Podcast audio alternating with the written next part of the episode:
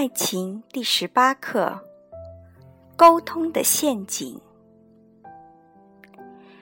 很多婚姻和两性专家常常说，有问题只要坐下来沟通都能解决。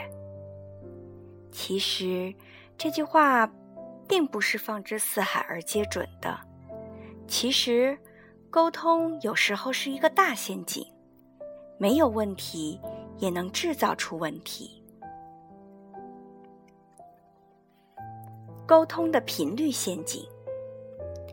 对于爱情双方沟通这件事，我的态度是：大部分事情不用沟通，小部分事情用轻松的口气聊聊，仅剩下一点不达成共识就过不了关的事儿再沟通。沟通这件事，无论是在情场还是职场，都是一样的，总勾着就会掉沟里。临门一脚勾一下才能通。两个人相互适应的过程，总会各自有不适感，这是需要自己来调整的。如果有一点不适就拽着对方来谈，只会把对方烦死。很多分手的情侣其实都是中的这一招。有些人在热恋中，可能突然就被对方的某一句话刺到，发一顿无名火。这时候连自己也不知道为什么生气，和对方怎么沟通呢？有些人想了很久，甚至咨询了心理师都找不到答案。其实我们也不那么了解自己的情绪和想法，那些过多的敏感。只有自己去处理那些找不到出处的情绪，要自己来善后。不要因为你和某个人确立了恋爱关系，就把他也卷进来。这往往对你们的爱情是有百害而无一利的。沟通的目的陷阱。沟通的目的是了解想法，而不是达成共识。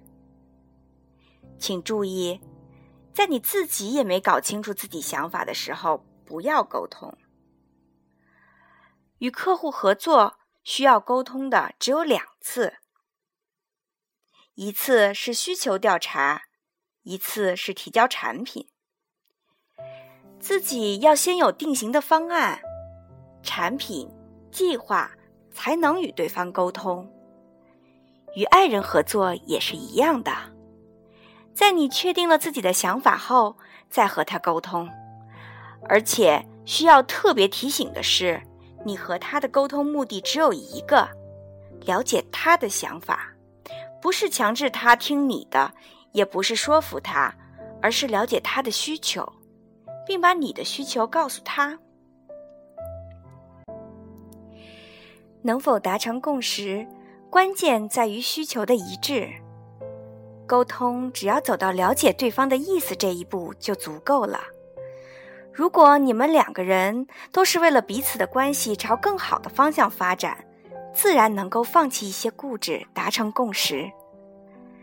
如果需求本来就有差异，那两个人自然也能明白，并不是哪一方的错，而是需求不一样。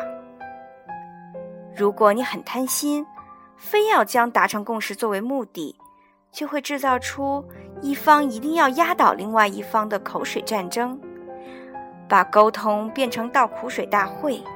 你以为自己掏心掏肺，有什么说什么，其实只是情绪崩溃，根本不是沟通。你越讲越发散，越说越说不清楚，对方的耐心也被磨尽了。到时候不但共识达不成，还会让彼此对两个人的关系失望。沟通的效率陷阱。其实，沟通是最没有效率的，因为沟通并不是解决问题的方式，只是促成解决的一个因素。比起两个人一起买东西，一个人逛街显然花在路上、商店里的时间更少，下决心买一样东西更果断。同理，一个人。独当一面，显然更利于解决问题，不会推卸责任或者拖延。能够独自处理和解决的问题都是非常有效率的。但如果你不那么在乎效率，看重沟通的乐趣，就请别指望他解决问题，只当做两个人的互动游戏吧。总之，别听那些专家的，有事儿没事儿就坐下来煞有其事的沟通。有空啊。不妨一起尝试一下新鲜的娱乐方式，轻松一点，才是保证爱情长青的秘诀呀。